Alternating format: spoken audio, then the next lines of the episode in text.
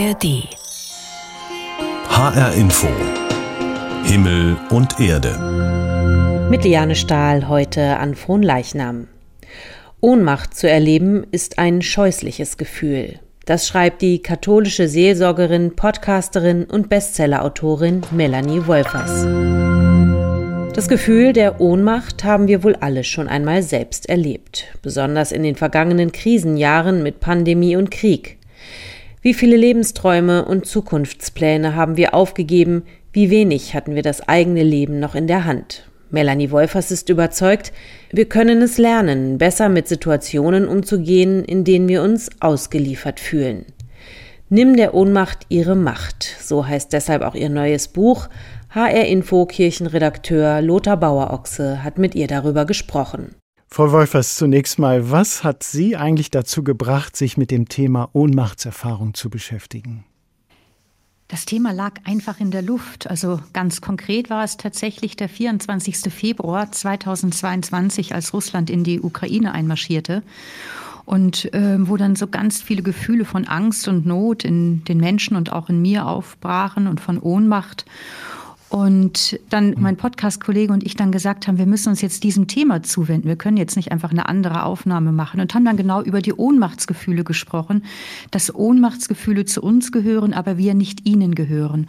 Und dann gab es so eine große Resonanz darauf, dass wir so merkten, boah, das Thema brennt den Leuten unter den Nägeln auf der globalen Ebene, so die drei Stichworte Corona, Krieg und ich lege noch Klima dazu. Mhm.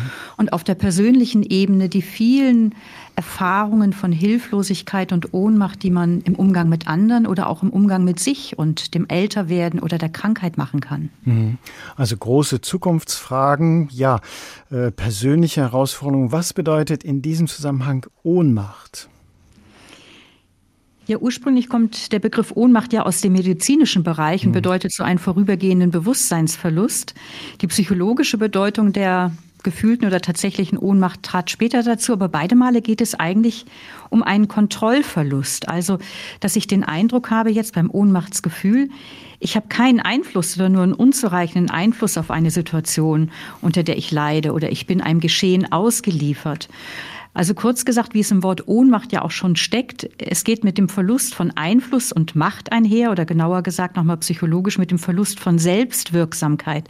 Ich habe den Eindruck, ich kann mein Leben nicht mehr gut mitgestalten. Und das weckt Ängste, das macht Not und ist ein ganz bedrängendes Gefühl. Hm, dieser Kontrollverlust, dieses Gefühl, nicht mehr das Leben in der eigenen Hand zu haben, der macht das wahrscheinlich so, so unangenehm. Ne? Ja, natürlich. Also, weil wir sind verwundbare, zerbrechliche Wesen und das Bedürfnis nach Sicherheit und Kontrolle ist in unsere Gene eingeschrieben. Mhm. Ähm, und äh, eben in, in dem Erleben von Kontrollverlust, von dem, dass ich einer Situation hilflos ausgeliefert bin, ähm, bin ich ja einfach ganz, ganz und gar auch ähm, ja dem, dass ich nicht mehr Herr in dieser Situation bin und äh, es nicht im Griff habe und ein Geschehen, unter dem dem ich leide, nicht aus dem Weg räumen kann, sondern es mich emotional oder vielleicht auch wirklich existenziell bedroht, wo es möglicherweise auf jeden Fall gefühlt um Leben und Tod geht. Mhm. Wir haben das ja, das hatte ich angesprochen, manchmal auch ganz alltäglich. Also der Bus ist weg oder wir stecken im Stau auf dem Weg zum, äh, zu einem wichtigen Termin oder zur Arbeit. Und wenn man sich da mal beobachtet, da sind es ja ganz unterschiedliche Gefühle. Mal ist es Wut, mal ist es Resignation oder irgendwie auch gelassenes Hinnehmen. Ich vermute, wir haben vermutlich alle ganz unterschiedliche Wege, wie wir reagieren. Ja, Sie haben jetzt auch schon so typische Ausweichmechanismen genannt. Mhm. Also weil Wut, äh Quatsch, weil Ohnmacht ja so ein unangenehmes Gefühl ist, äh, das einen belastet, ähm, neigen wir Menschen dazu, auch davor zu fliehen. Also das eine ist Ablenkung. Ne? Mhm. Also wenn ich irgendwie in einer bedrängenden, notvollen Situation bin, dann greifen viele äh, zum Handy und surfen in den Social Media oder gehen einkaufen oder essen oder trinken in, in, in, in Schluck Wein. Also sich ablenken ähm, oder das Ohnmachtsgefühl betäuben, damit ich nicht mitbekomme, wie wies ich mich gerade fühle. Mhm. Das ist so eine Weise. Eine andere, Sie hatten gerade das Beispiel des Staus genannt. Ich meine, ein Stau kann einen ja wirklich, wenn man es eilig hat, weil man zum Termin muss, wirklich ganz schnell rasend machen. Das heißt, da werden viele Leute ganz schnell wütend. Und das ist ein typischer Maske, unter der sich Ohnmacht versteckt, das Gefühl der Wut.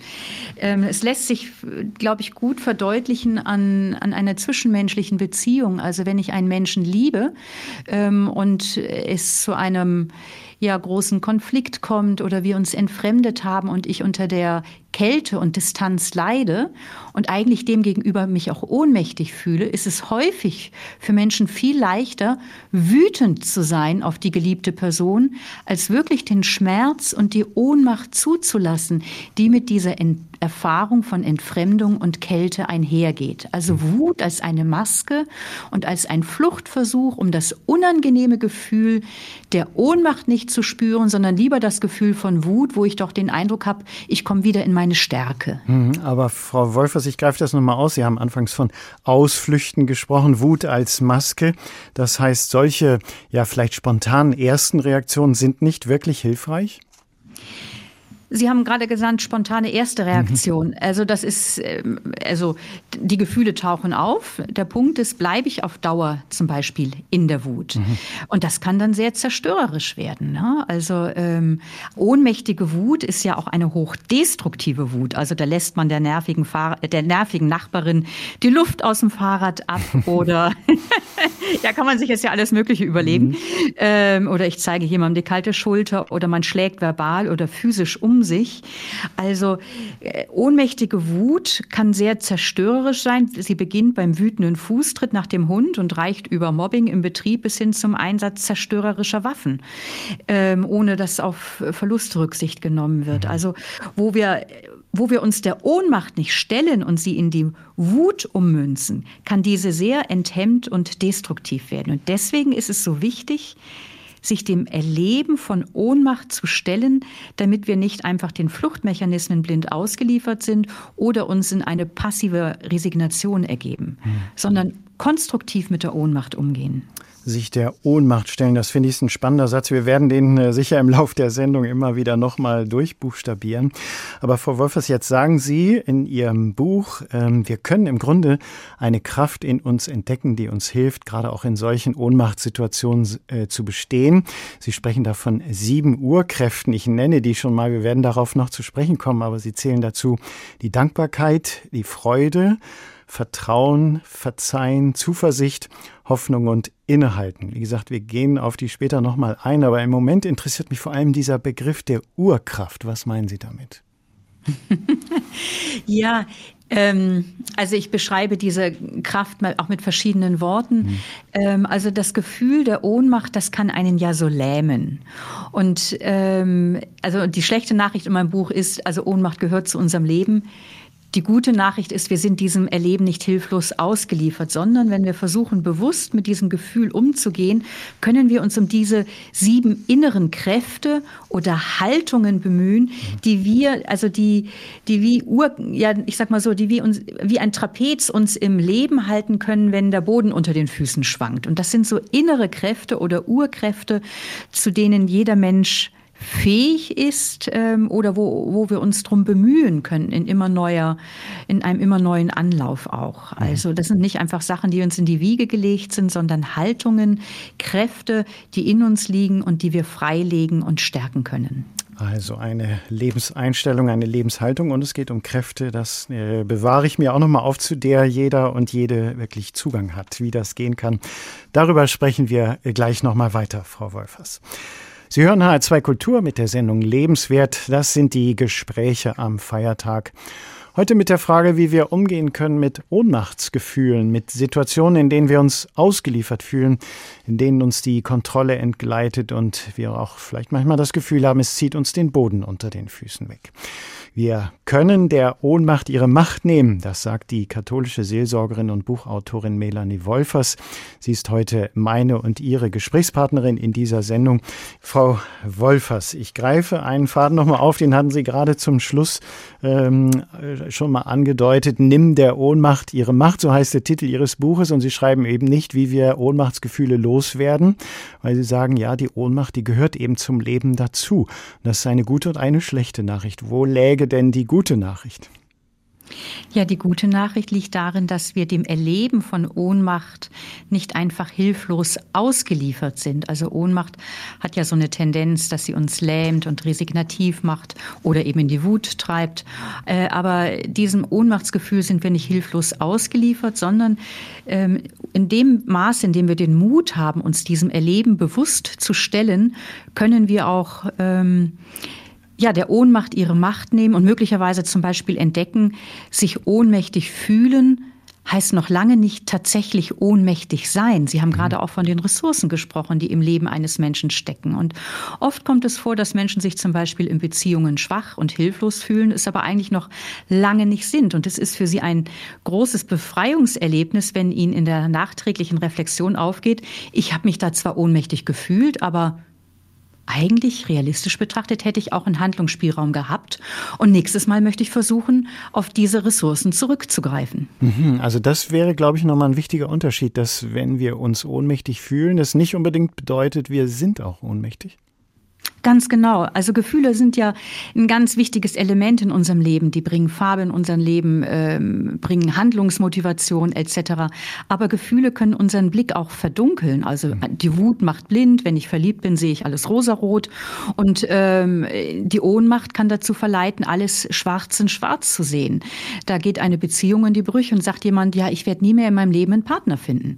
Und das ist äh, bei genauerer Hinsicht äh, wahrscheinlich unrealistisch. Äh, aber es ist erstmal das Gefühl da. Das heißt, unsere Gefühle können unseren Blick auf die Wirklichkeit trüben. Und deswegen schreibe ich auch in meinem Buch, glaub nicht alles, was du fühlst, sondern mhm. schalte deinen Verstand ein und guck mal, mach einen Realitätscheck. Bist du wirklich überfordert in der Situation? Kriegst du wirklich nie mehr einen Partner? Hilft dir keiner, äh, den pflegebedürftigen Vater ähm, in, zu pflegen? Kannst du dir da nicht auch Hilfe suchen? Du bist nicht alleine. Also so einfach einen Realitätscheck zu machen, bin ich so hilflos, wie ich mich fühle oder gibt es nicht Ressourcen, äußere und innere, auf die ich zurückgreifen kann? Mhm.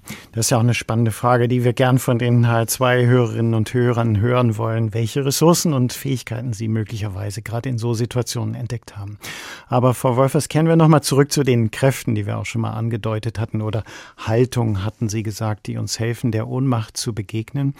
Ich greife mal einfach das Stichwort Freude heraus und ich habe so gedacht, bleibt mir nicht gerade in Situationen der Ohnmacht die Freude im Halse stecken? Ja, das kann sein. Ähm, und gerade dann ist es auch gut. Also gerade in Krisensituationen entwickelt man ja so einen Tunnelblick und konzentriert sich so ganz auf das Dunkle gell? und mhm. hat auch gar nicht mehr im Blick, dass es neben dem Schweren auch noch anderes im Leben gibt. Und da hilft eine bewusste Aufmerksamkeitskultur, eine bewusste Kultur der Wahrnehmung und der Gedanken, um zu sich zum Beispiel am, äh, am Abend eines Tages zu fragen, rückblickend, ja, gab es eigentlich heute irgendetwas, wo ich jetzt so sage, Ach, das war schön. Mhm. Schön, dass ich das erlebt habe. Schön, dass das passiert ist. Schön, dass da jemand mich angerufen hat. Also, und warum ist Freude da so eine wichtige Kraft, die die Erfahrung von Ohnmacht ein Stückchen einhegen kann? Mhm. So ein Gegengewicht ähm, dann, ne? Ja, ganz genau. Mhm. Also, das merkt man ja auch schon in der Körperhaltung. Also, ich merke jetzt gerade, wenn ich über die Freude spreche, man sieht mich ja nicht, ich richte mich unbewusst, unwillkürlich mhm. auf. Freude richtet auf, kann uns beschwingten Schrittes gehen lassen. Und allein diese körperliche Ausdruckskraft verdeutlicht schon, Freude bildet ein Gegengewicht zum Schwergewicht und zur Dunkelheit der Erde und, und, und der Not. Und das ist so wichtig, dass wir gewissermaßen so den seelischen Puffer stärken, wenn uns Not heimsucht, dass wir eben diesem Gegengewicht auch Raum geben und eben zum Beispiel in Zeiten der Krise ganz bewusst der Freude Raum geben, wenn sie unser Herz weit machen möchte. Oder einfach auch hellsichtig werden für das, was unser Leben hell und Licht macht. Selbst in dunklen Zeiten. Mhm. Dankbarkeit. Ich greife auch nochmal dieses Stichwort selbst in dunklen Zeiten. Das sind ja oft Zeiten, wo wir gerade nicht so äh, spontan dankbar äh, Gefühle haben. Aber die Dankbarkeit ist auch ein ganz wichtiger Schritt, um sozusagen ein bisschen mehr Licht da reinzubringen, oder? Ganz genau. Und Sie haben ja jetzt auch ein ganz wichtiges Stichwort gesagt, Herr Bauer-Ochse, nicht spontan Gefühle der Dankbarkeit haben. Bei all dem Grundhaltungen, über die wir sprechen, steckt schon das Wort Haltung drin. Es geht mhm. gar nicht primär um so ein spontanes Gefühl. Natürlich, wenn ich mich mies fühle, ähm, dann bin ich jetzt, fühle ich mich in dem Moment nicht dankbar. Aber wenn ich diese Sicht einübe, auch zu schauen, was ist vielleicht ganz und gar nicht selbstverständlich, ähm, was mir gegeben ist und das zum Beispiel entdecke, ähm, dann also es können jetzt zum Beispiel Menschen, die nach einer schweren Erkrankung wieder ein bisschen besser beieinander sind, die sagen, für mich ist das so alltäglich und selbstverständlich auf einmal so wertvoll geworden. Morgens den Duft eines frisch gebrühten Kaffees genießen oder dass ich mit meiner Frau oder mit meinem Mann wieder einen Spaziergang durch den Frühlingswald machen kann, was ein Jahr nicht möglich war. Da werden so selbstverständliche Dinge auf einmal deutlich. Sie sind ganz und gar nicht selbstverständlich. Und das ist ja die Haltung der Dankbarkeit, dass ich etwas Schönes entdecke als etwas, was mir irgendwie auch zukommt und geschenkt ist. Und das zeigt die Forschung sehr intensiv, was auch ein altes spirituelles Wissen ist. Nicht glücklich sein macht dankbar, sondern Dankbarkeit stärkt die Freude und das Glück. Mhm merken wir uns solche Sätze. Ich greife noch mal eine äh, dieser Ressourcen heraus, die Sie geschrieben haben. Das ist das Verzeihen. Ähm, da habe ich so überlegt, gerade wenn ich mich so ohnmächtig fühle, manchmal ja auch das Gefühl habe, andere halten mich in Ohnmacht, da ist das Verzeihen ganz schön schwierig, oder? Ja, das stimmt. Mhm. Also Verzeihen fällt einem nicht einfach in den Schoß. Mhm. Ähm, aber es ist so, ungemein wertvoll, sich in diese Richtung zu bewegen. Also weil wenn ich auf Dauer an verletzenden Geschichten festhalte, an alten Enttäuschungen und sie anderen vorwerfe, dann verhindert das, dass ich Freude, Zuversicht und Zufriedenheit in der Gegenwart erlebe. Ja, häufig, häufige negative Gedanken über die Vergangenheit, die nagen regelrecht am eigenen Herzen. Also so wie es ja auch schon in dem Wort heißt, das verzeih ich dir nicht, ich trage dir das nach, mhm. bin vor allem ich es, die schwer daran trägt. Und deswegen ist es so gut, sich auf einen Prozess des Verzeihens einzulassen, weil er den Weg ebnet in eine neue Freiheit, in einen neuen inneren Frieden und damit auch in eine Kraft, auch das Gute hier und jetzt zu entdecken und die Kraft, mich mit Krisen auseinanderzusetzen. Frau Wolfers, ich äh, will noch ein Stichwort nochmal aufgreifen. Es sind Lebenseinstellungen, es ist eine Lebenshaltung. Es ist nicht einfach ja ein spontanes Gefühl, was ich zu entwickeln versuche, sondern es geht schon eine Etage tiefer. Ja, es geht tatsächlich um innere Arbeit. Also weder ist Dankbarkeit noch Freude noch Verzeihen oder noch irgend Hoffnung etwas, was äh, die Gene uns in unsere Wiege mitgelegt haben, noch ist das einfach ein spontanes Gefühl, äh, weil es das Leben gerade so gut mit uns meint, sondern es ist, sind Haltungen, die, um die wir uns mühen können, die wir freilegen können, die wir durch tägliches Verhalten einüben können, dass sie immer mehr zur inneren Haltung werden. Und das ist ja eigentlich auch eine ganz, ganz gute Nachricht, mhm. ähm, dass, dass wir ähm, auf diese Kräfte, sozusagen, dass wir diese Kräfte freilegen können oder diese Haltung einüben können, sodass sie uns auch selbst immer mehr Halt geben in schweren Zeiten. Frau Wolfers, ich grab noch mal ein Stichwort bei dem Kreativität fiel mir auf. Äh, in Ihrem Buch hatte ich auch so ein Gefühl, ein Schritt aus der Ohnmacht rauszukommen, ist immer zu schauen, wo kann ich dann doch etwas tun, also so ins Tun kommen. Genau, das ist so ein wichtiger Punkt, äh, wiewohl ich da jetzt, also Kreativität ist natürlich eine Weise auch, ja. äh, wie man ins Tun kommen kann. Ähm, es gibt ja ein Kapitel, das überschrieben ist Tatkräftig hoffen, wo es jetzt weniger bei mir um die Kreativität bei dem Kapitel geht, sondern darum, ähm, dort, wo ich ins Tun komme und merke, jemand braucht mich. Also in der Krise entwickeln wir ja häufig so einen Tunnelblick auch auf die eigenen Nöte. Und da ist es so gut, den Blick über den Tellerrand hinauszuweiten und zu fragen, wer braucht mich? Wem kann ich eine Hilfe sein? Und in dem Maß, in dem ich merke, ich bin für andere von Bedeutung, ich kann im Leben eines anderen Menschen einen Unterschied machen, der für diese Person gut und wichtig ist, komme ich aus dem Gefühl der Ohnmacht ein Stück heraus in die Wirkmacht, in die Selbstwirksamkeit. Hm. Frau Wolfers, unter den ja, sieben Urkräften, die Sie in Ihrem Buch beschreiben, ist auch das Stichwort Hoffnung. Und ähm, das ist ja, glaube ich, tatsächlich etwas, was so äh, ja in der Ohnmacht einem gar nicht so leicht fällt, aber doch so, ein, ja, so eine wichtige Nahrung ist. Ne?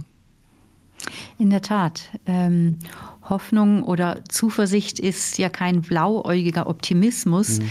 der so davon ausgeht, ach, wird eh alles schon gut werden, ähm, sondern eine zuversichtliche oder eine Person, die hoffnungsgestimmt ist, die erkennt einerseits die Schwierigkeit, die Not, die Herausforderung und kennt damit auch Ängste und wahrscheinlich auch Ohnmachtsgefühle immer wieder.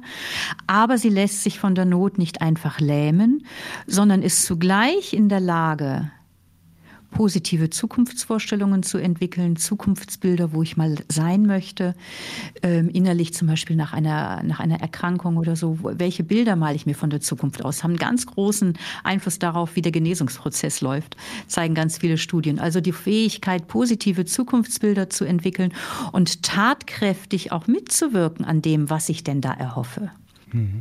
Das ist das, was Sie vorhin auch schon mal sagten. Es geht gerade im Umgang mit schon, äh, Entschuldigung, mit Ohnmacht nicht darum, sich die Situation schön zu reden, sondern ja, in angesichts der Ohnmachtsgefühle sind Verstand und Realismus durchaus wichtige Bundesgenossen. Absolut. Und ich denke, wir hatten vorhin zum Beispiel das Thema Klima. Ähm, also da brauchen wir einen Realismus. Und äh, ähm, substanzielle Veränderungen beginnen damit, dass ich anerkenne, wie die Situation ist. Und die ist sehr bedrohlich. Und das weckt Ängste und Ohnmachtsgefühle. Und das ist, äh, und die haben natürlich auch einen Handlungsimpuls dann in sich, also Ängste.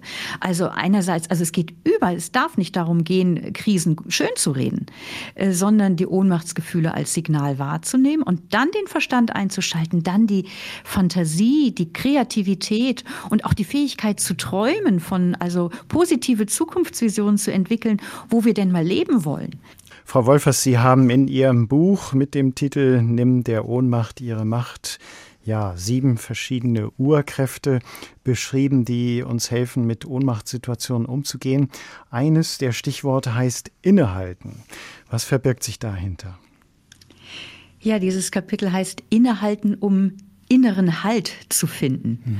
Und da drückt sich eigentlich schon das Wesentliche aus. Also die Basisvoraussetzung dafür, dass wir gut mit den unausweichlichen Erfahrungen von Ohnmacht, Überforderung, Hilflosigkeit umgehen und die Basisvoraussetzung dafür, dass wir diese Kräfte anzapfen können, über die wir heute gesprochen haben, ist, dass wir gut in Tuchfühlung mit uns selbst sind. Also ganz konkret, dass wir uns regelmäßig mit uns selbst verabreden ähm, und nach innen schauen.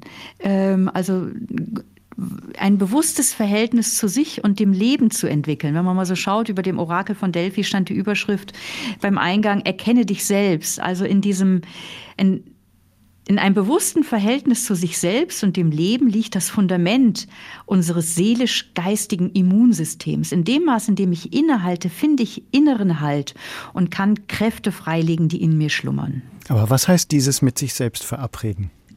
Ja, ganz konkret. Ähm, mhm. ähm, ich ich lache, weil ich jetzt was sagen möchte, was nicht ganz in die Radiosendung passt, nämlich alle Medien ausschalten. und mal Erst nach sich, dieser Sendung.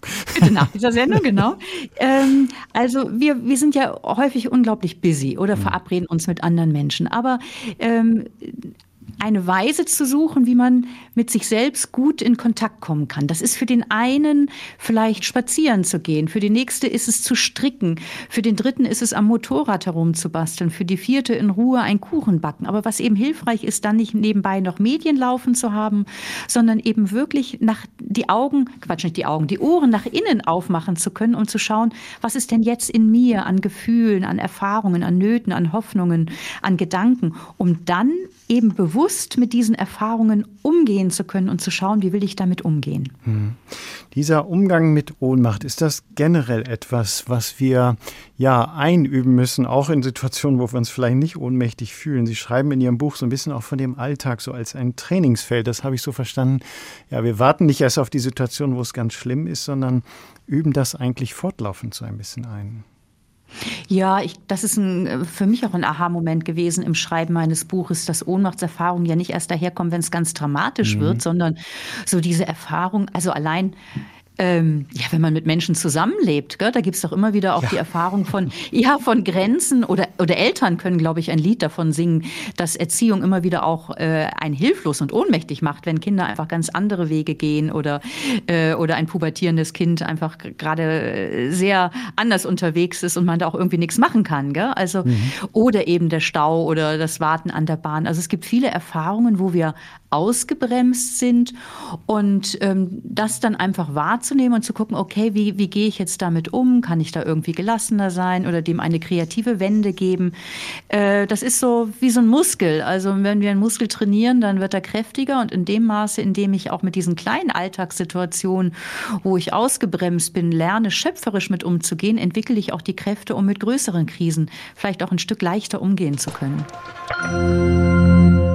Über das Gefühl der Ohnmacht hat HR Info Kirchenredakteur Lothar Bauer-Ochse mit der katholischen Seelsorgerin, Podcasterin und Bestsellerautorin Melanie Wolfers gesprochen.